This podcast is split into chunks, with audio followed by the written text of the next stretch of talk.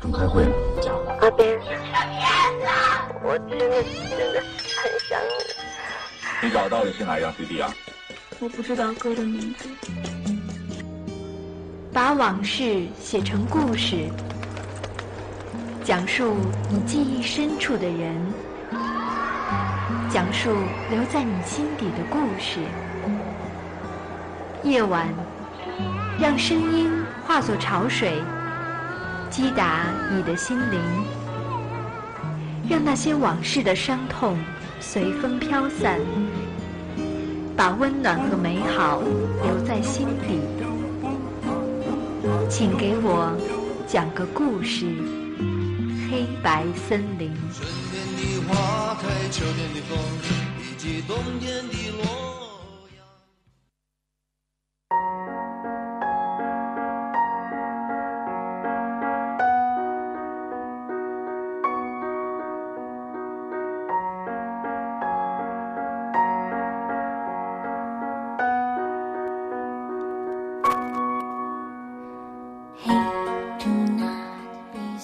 说，我们的一生会遇到八百二十六万三千五百六十三个人，会打招呼的是三万九千七百七十八人，会和三千六百一十九人熟悉，会和两百七十五人亲近。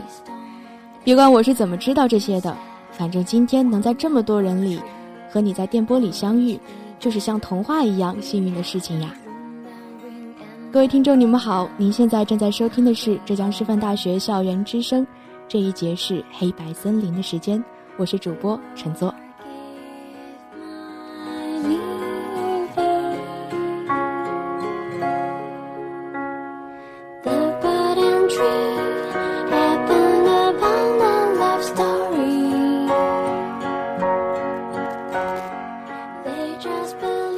我们的编辑露露说，她第一次看到阿离的时候，整颗心都被那个柔软的红色团子融化了。有些天真，有些呆萌。包着纯白色尿布的小红狐狸是一个永远长不大的孩子，可爱温暖，带着逃不掉的孩子气，固执地相信着童话。在阿离的下一站里有这样一句话：“童话大概是能够遇到的不期然的风景。”那我想，每一个相信童话的人，内心大抵都有一片纯净的温柔吧，留给那些不期而至的小幸福。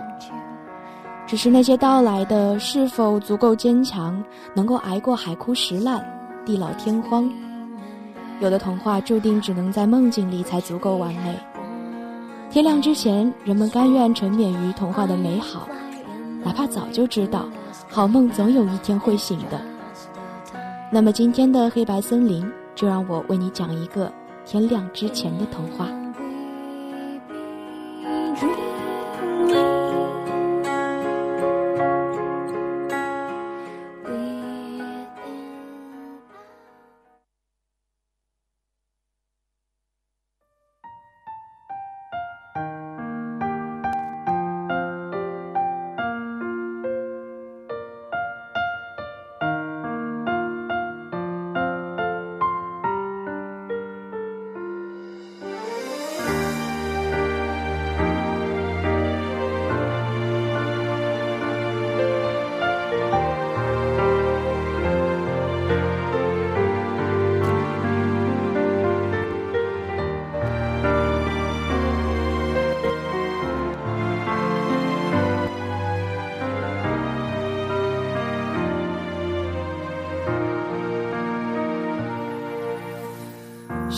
借天使的翅膀，抓住云端的彩虹，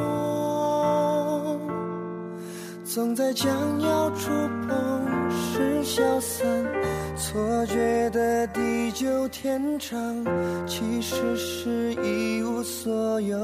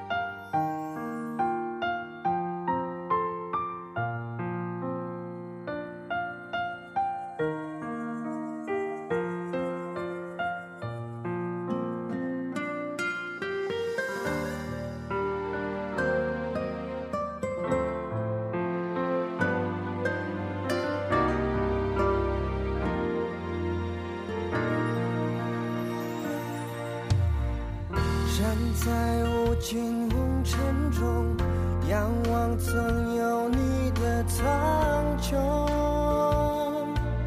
得到以后转眼又落空，究竟什么是永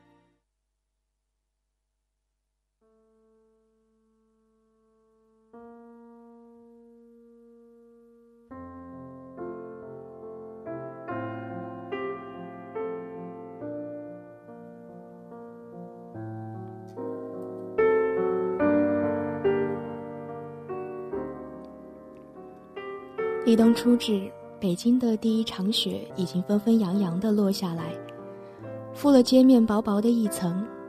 江怡一个人走在回家的路上，身影被路灯拉长，在雪地里暗淡成浅浅的痕迹。江怡急着往回赶，但每一脚踩在雪地里，却不可避免的有下陷的感觉，像是故意要拖住他的步子。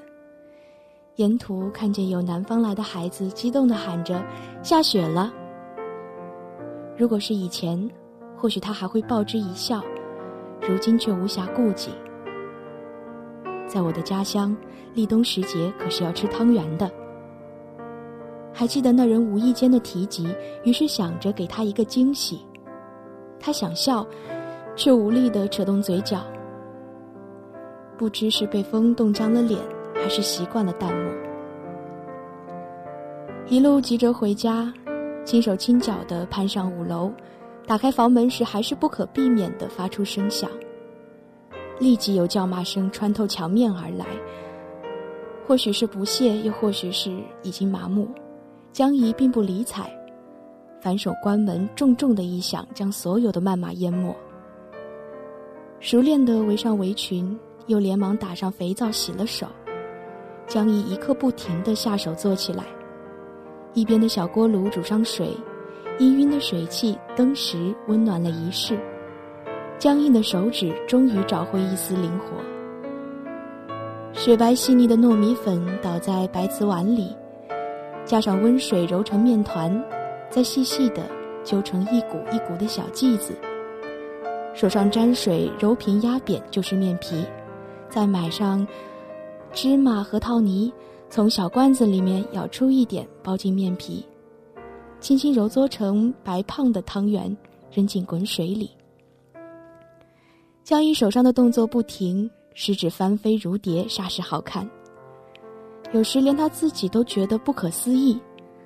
曾几何时，这双手还在钢琴上舞蹈，如今却已习惯了拿锅碗瓢盆。只结出伸出一层薄茧，等到汤圆一个个浮上来，江怡手脚麻利的捞起盛好，还加了一些桂花蜜。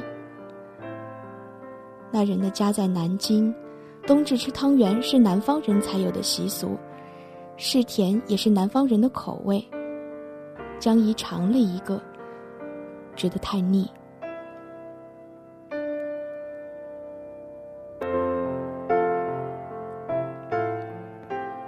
一碗汤圆孤立在桌面上，江怡就这么盯着它，一点一点散去热气，又一点一点变得冰凉。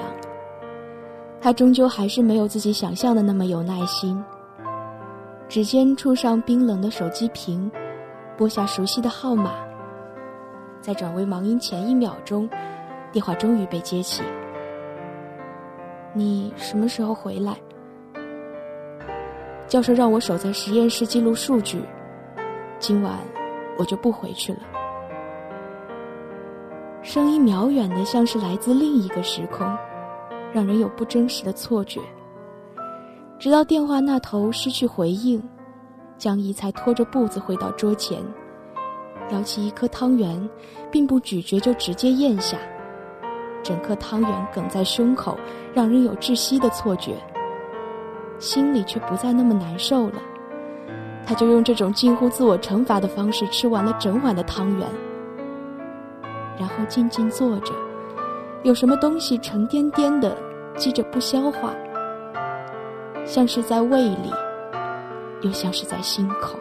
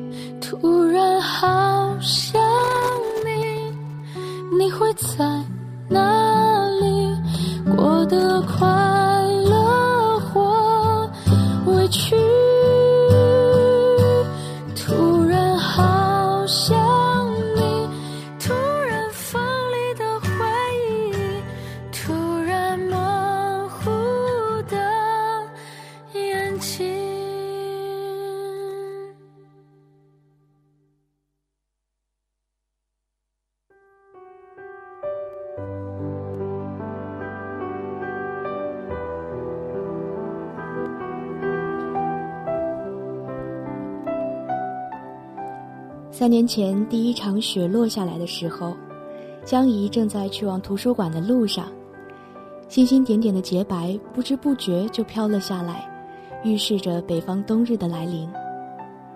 路边有南方的孩子看见雪就激动得不能自已，他虽然只是瞥见，也不由得一笑。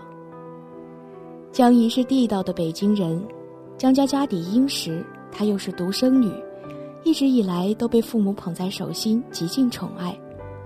于是乖乖地遵照父母的意愿，顺从地走过人生的每一步，一切都按照规定、既定的痕迹运行着，仿佛完美的未来已经确定无疑地在远处等候了。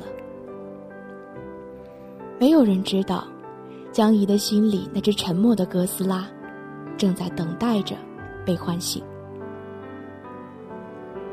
好不容易找齐了要借的书。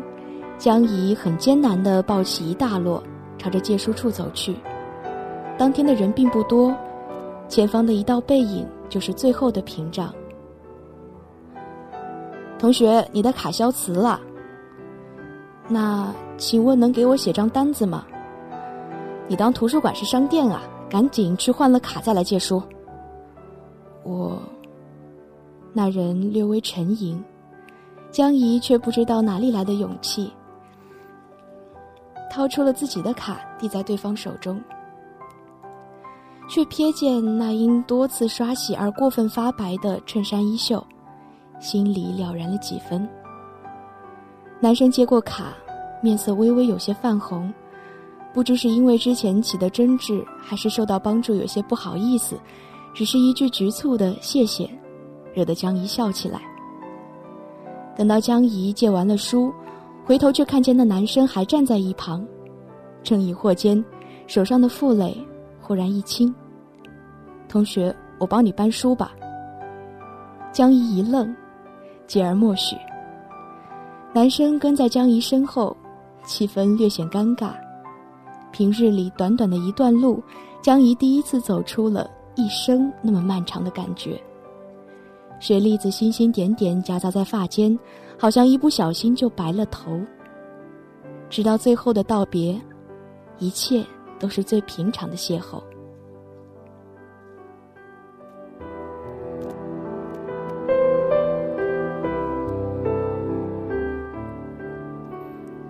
再去图书馆已经是几周后的事情了。江怡却意外的被管理老师叫住：“同学，你过来一下。”虽然一头雾水，他还是顺从的走了过去。老师，有什么事吗？下次还书的时候，不要把自己的书混进去。一本笔记本被扔到柜台上，露出内里潇洒的自己。江一不曾见过，疑惑的翻到封面，上面赫然是“实力”二字。可这不是我的，江怡对吧？就是夹在你上次借的书里面的。好了，拿回去吧。老师有些不耐烦的挥挥手，江一只好把未说出口的话都咽了下去。捧着一本陌生的笔记，他笑得有些无奈。徐丽是谁？他的笔记本为什么会夹在自己的书里？突然，一截发白的衣袖闯进脑海，晕出一个人模糊的轮廓。物理学概论。江怡一字一顿的读着书名，哦，原来是个理科生啊，他想。后来再回想起，江怡也有些佩服自己的傻气。为了归还失误，他一个文科生竟然跑去旁听物理课，而实力却始终没有出现，让他无端怀疑起那场邂逅的真实性。正当笔尖有一搭没一搭的在小本子上扣着节拍时，门被猝然推开，有熟悉的身影穿透书堆和光影传来。对不起，教授，我来晚了。江一猛地抬头，门口的身影和记忆重合到一起。徐丽，他念着这个名字，嘴角不自觉地弯成好看的角度。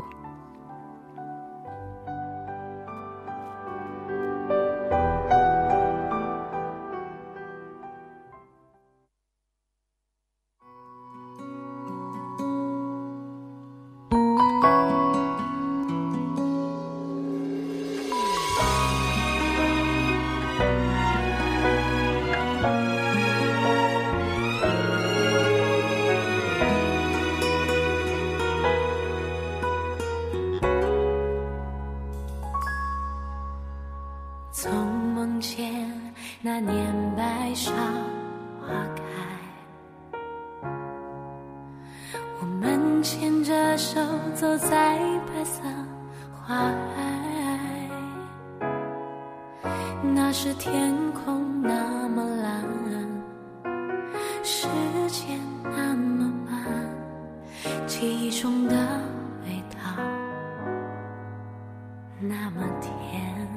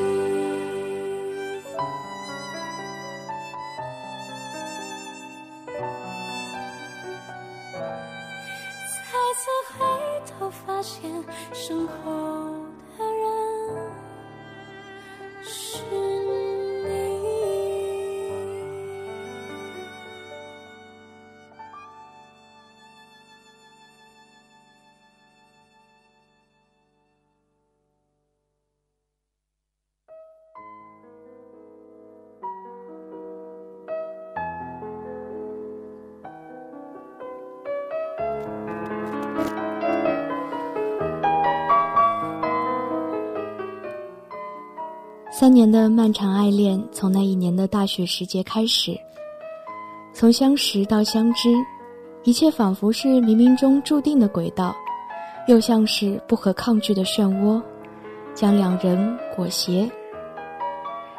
然而，最终的疯狂散去后，江一开始有些担心。家境的差距如同一条无法逾越的鸿沟，横亘在他们之间。和江一不同。实力是南方人，不算小康的家境让他过早的背负了生活的压力。于是，一直以来凭借着各种助学金、奖学金、兼职赚取生活费，不曾让父母担心。到了大学，实力就尽可能的帮助教授们做一些研究，这才有了最初的那场邂逅。或许这就是缘分吧。实力有时会这样说。神情温柔。于是江怡那些莫名的担忧被尽数堵住。可日子久了，还是闷在心口，无力消解。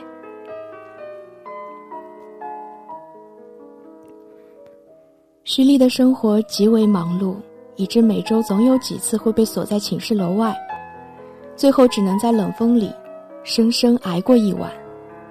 次数多了，徐丽就想在校外租住。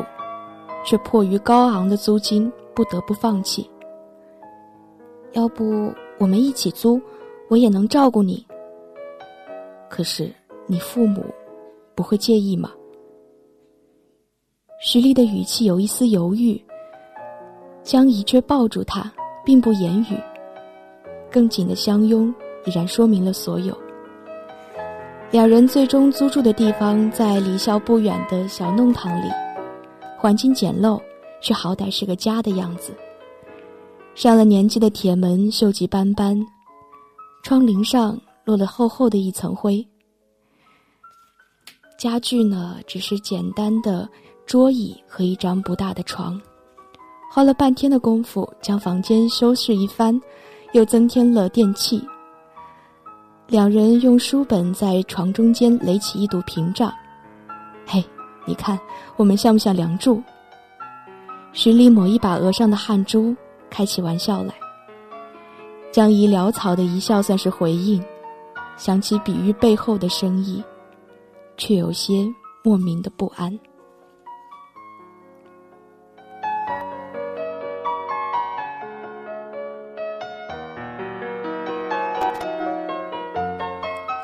那些同租的日子是最苦。也最甜的时光。白日里，两人各自忙于学业，难有机会见面。晚上回到家，对共处的时间总是分外珍惜。实力时常奔忙于各个实验室之间，一投入就废寝忘食。江怡看了心疼的紧，于是就想着，如果每晚回到家都能有一份温热的夜宵，那该有多好啊！愣是狠下心来，一点一点摸索着。一双习惯了在琴键上翻飞的手，流过血，烫过疤，竟也练就了不错的厨艺。实力永远忘不了那一次看见江怡从蒸汽氤氲中端出一碗温热的夜宵的样子，内心翻滚的潮涌一不小心就溢出来，就沾湿了眼眶。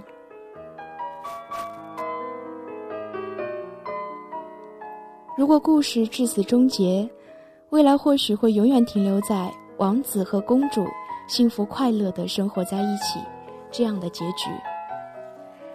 然而现实不是童话啊！天亮的时刻终究会到来的，将所有的梦境刺破。接到电话的那一天，徐丽吃过夜宵，已经坐在桌前写论文了。江怡正在洗碗，听筒的那端。传来父亲的咆哮：“一个女孩子怎么这么不自重，竟然还跑出去和男人同租？是我把你惯坏了不是？”沾着泡沫的双手本就湿滑，此刻竟然连一只小小的手机抓起来都有些吃力。江怡面无表情的站着，像是接受审判的罪犯。因为提前知晓了结果，反而显得过分平静。电话那端，父亲因为过于激动而咳嗽起来。江一听得不禁微微蹙眉。距离上一次通话，父亲的声音更加苍老了，而此刻的自己却连一句关怀都不配说出口。小姨啊，你爸爸就是这样的脾气，你你别在意哈。那个男孩子，你什么时候带回家来，我们见见面吧。母亲抢过电话，语气有些慌乱，似乎是在极力的抚慰着。江怡只能含糊的应着，连电话挂断都不自知。你怎么了？有臂膀从背后轻轻的搂住，一如既往的温度。今日却觉得有些凉。江一猛地一转身，扑进那个坚实的怀抱，肩头耸动，竟然是哭了。徐丽轻轻地抚摸着怀中人的脊背。听见有声音颤抖，我，我带你去见你我爸妈，好吗？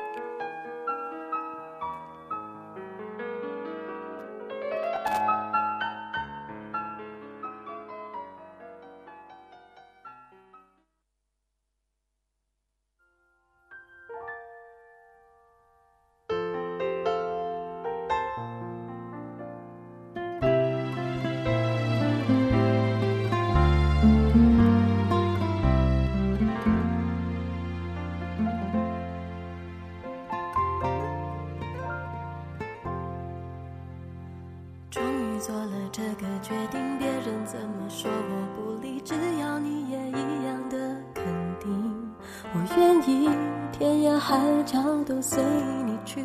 我知道一切不容易，我的心一直温习说服自己，最怕你忽然说要放弃。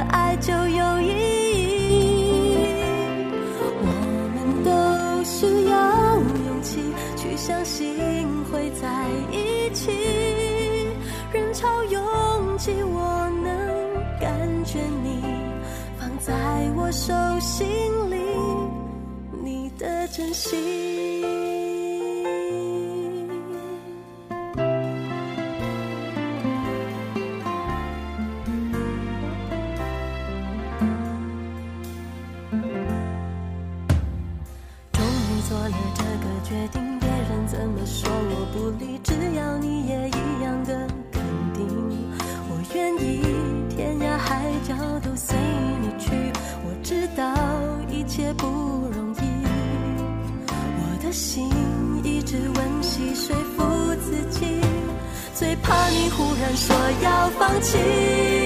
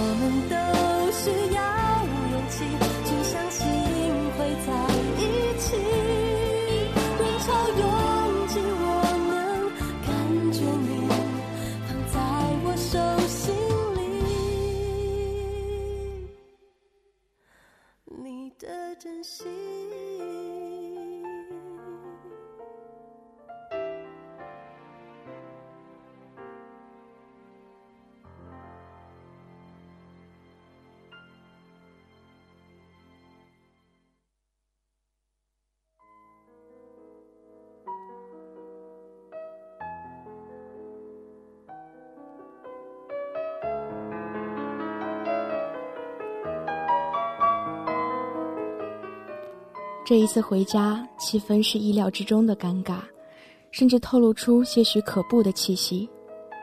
坐在高大敞亮的客厅里，家境的巨大差异像是无形的洪水猛兽，将徐丽勉强支撑的脊背打垮，仿佛自己低到尘埃里，微小的不值一提。手背突然感受到温暖的触感，像是被另一只手附上。抬起眼，看见江怡微笑的做出没事的口型，才勉强挺直身板，不至于倒下。和江怡父亲的对话比想象中艰难的多。永远都忘不了那些毫不掩饰的鄙夷目光，将他穿透、碾碎，踩在脚下，肆意的叫嚣着：“你不配！”不留一丝情面。于是越是争辩，越是无力，最后只是冷冷的一句：“我希望你们好好考虑一下，将一切判决。我不会比别人差，我一定会给江怡最好的。好，那我就等着。”两个男人之间的握手，有力而决绝，就此许下一个承诺。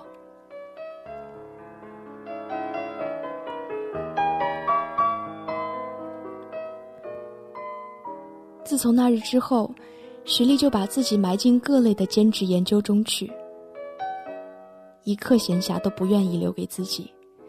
几次深夜回到家，几乎都是吊着最后的一口气，挣扎着不让自己倒下。常常还来不及洗漱，就已经一头扎在床上。过去只是为了自己，委屈也不过是一个人，如今却不一样。他要攒足够的钱。才能实现承诺，才能给江怡最好的一切。每天奔忙的生活过分的压榨着徐丽的精力，每一分每一秒都像是在透支着生命。他于是不可避免的消瘦下去，下巴上漫起轻轻的胡茬，原本意气飞扬的面庞却被沧桑充斥着。为了同时间更多的工作。徐丽有时候也会去帮忙工地上干活，弄得一身狼狈。江怡也曾去看过他，最后却只是从角落里暗自窥探，不敢走近，生怕下一刻不能控制就要落下泪来。那双手本应该是操纵着最精密的仪器，那头脑本应该思考着最复杂的公式，却被空耗在这里，因为那个。无法触及的承诺，因为这个同样执着的自己。都说是最后一根稻草压死了负重累累的骆驼。在那之前，江怡不曾想到，一份突然闯入生活的烫金婚礼请柬，将会成为击溃防线的最后一颗子弹。希望能邀请你作为我的伴娘。江怡的指尖浮上熟悉的自己，不禁有些恍神。闺蜜孟兰要结婚了，新郎她是见过的，似乎是叫易阳，是出身大家的天之骄子，和徐丽是截然不同的两类人。门当户对的两人是童话中走出的公主和王子，完美的无可挑剔。临行前。徐丽还揶揄他说：“你去可得好好看看，到时候我们也办一场这样的婚礼。”然而，直到真正看见一切，江怡才看清，其中的差距依然无法衡量，像是坠入一场虚幻的梦境。那拖曳的长尾婚纱，亲人真挚的祝福，还有相遇的幸福的笑脸。本以为触手可及的一切，此刻那么近，又那么远。是谁的声音混杂在婚礼进行曲里，一声声的说着。我会给江怡最好的，到时候我们也办一场这样的婚礼。江怡江怡。那人所有的努力，他一点一滴都看在眼里。疼在心上。但那些不眠不休所换来的还是太过微薄就算是再过上几十年也未必达得到那个承诺更何况以徐丽的未来为代价这太沉重他给不起更不愿赌。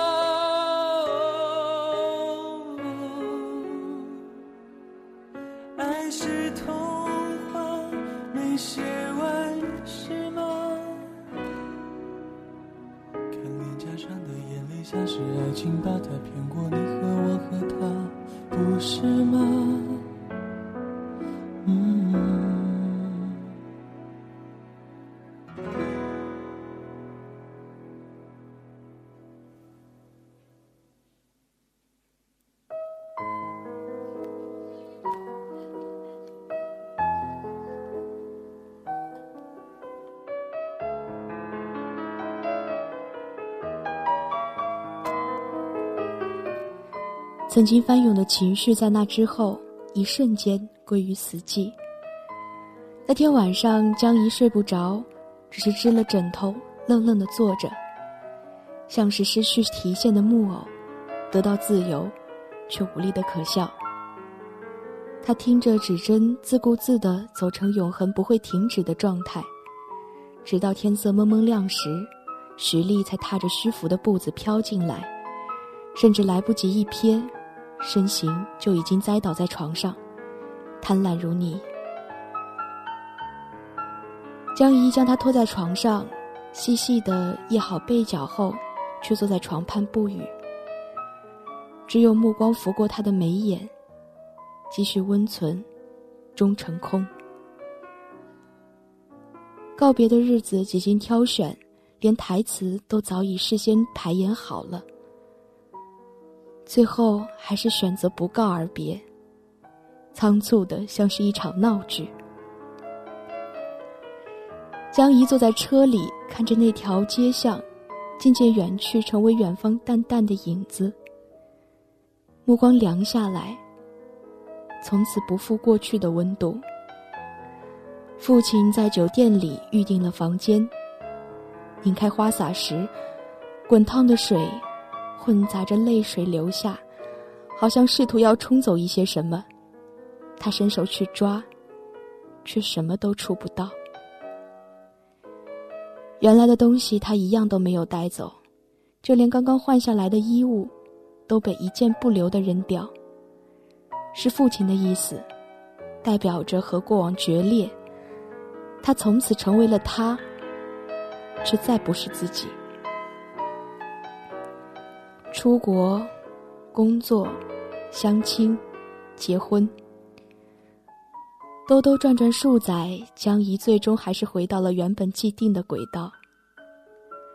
丈夫的家境与自己相近，对她呵护有加，两人常被调侃成神仙眷侣。结婚之后，她辞职做了全职太太，怀孕生子，过着很多普通女子向往的生活。关于徐丽的消息，他没有再打听过，只听说他事业有成，家庭美满。这样也很好啊，江怡总是这样想。天亮了，童话醒了，你很好，就足够了。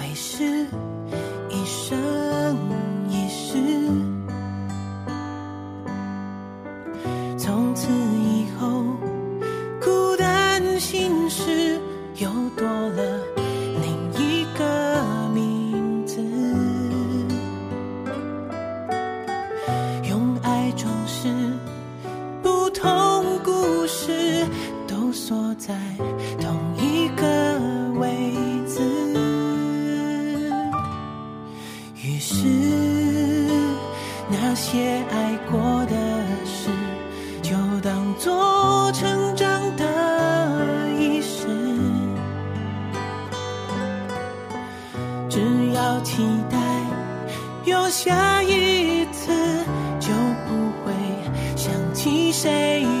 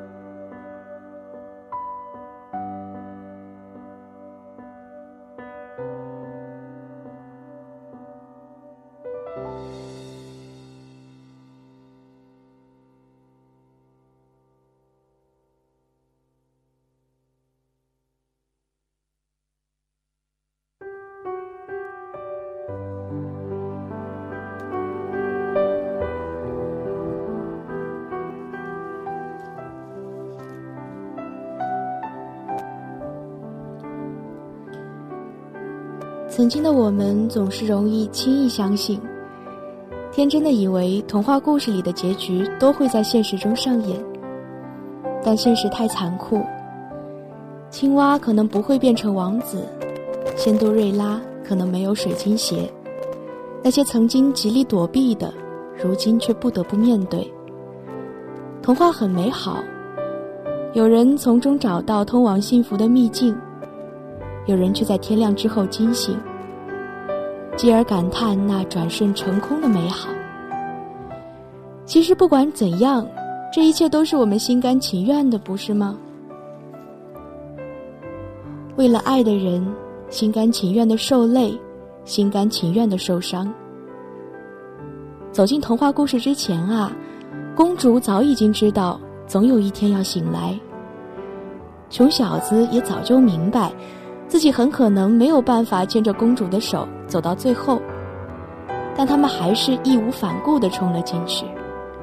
也许再来一次，过程和结局都不会有任何的改变。也许多年以后，已经白发苍苍的两人，回忆起年少的往事，还是会浮起笑意。哪怕童话只存在于天亮之前，但那些为了爱奋不顾身的日子，是的的确确在回忆里闪闪发光的呀。这就够了，不是吗？那么今天的故事就讲到这里，我是陈作，愿你做一个好梦，晚安。